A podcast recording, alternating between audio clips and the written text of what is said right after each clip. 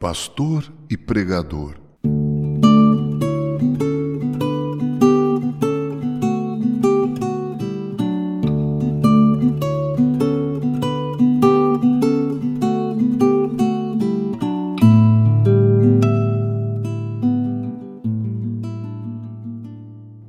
Nem todo excelente pregador obrigatoriamente deve ser pastor, mas todo pastor deve ser um exímio, excelente pregador. E da mesma forma, todo pastor deve ser líder, mas nem todo líder necessariamente tem que ser pastor. A igreja pode viver sem música, mas jamais sem um púlpito abençoador.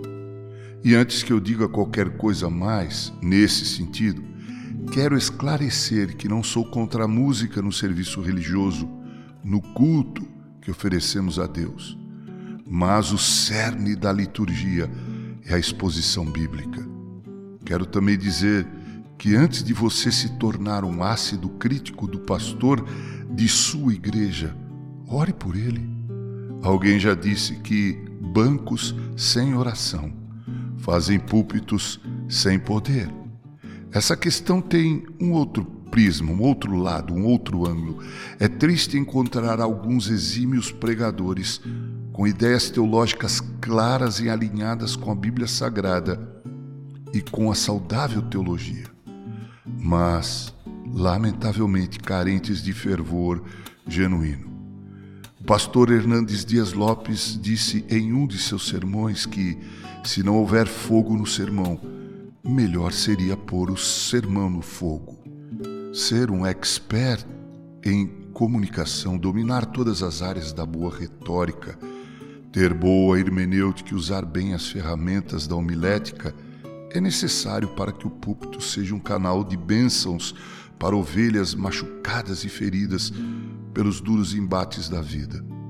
Cultos não são entretenimento, pelo contrário, é no culto, na exposição fiel e fervorosa da Bíblia Sagrada, que encontramos entendimento para vivermos de forma sensata, justa e piedosa. Finalizo essas breves considerações sobre esse tema pastor-pregador, deixando evidente que, além da sapiência teológica e o domínio de todas as ferramentas para uma boa performance, é preciso que o pastor tenha por detrás de si uma vida autorizativa, uma vida que avalize, chancele sua prédica como algo que é visto nele, porque, final das contas, contra fatos não há argumentos. Jesus, o Supremo Pastor, pregava não como os escribas e fariseus, mas como alguém que tinha autoridade, isto é, suas palavras encontravam eco em sua vida.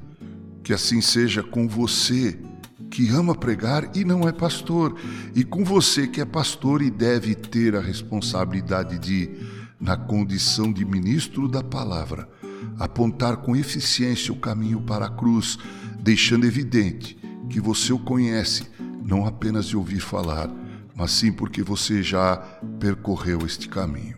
Com carinho, Reverendo Mauro Sérgio Aiello.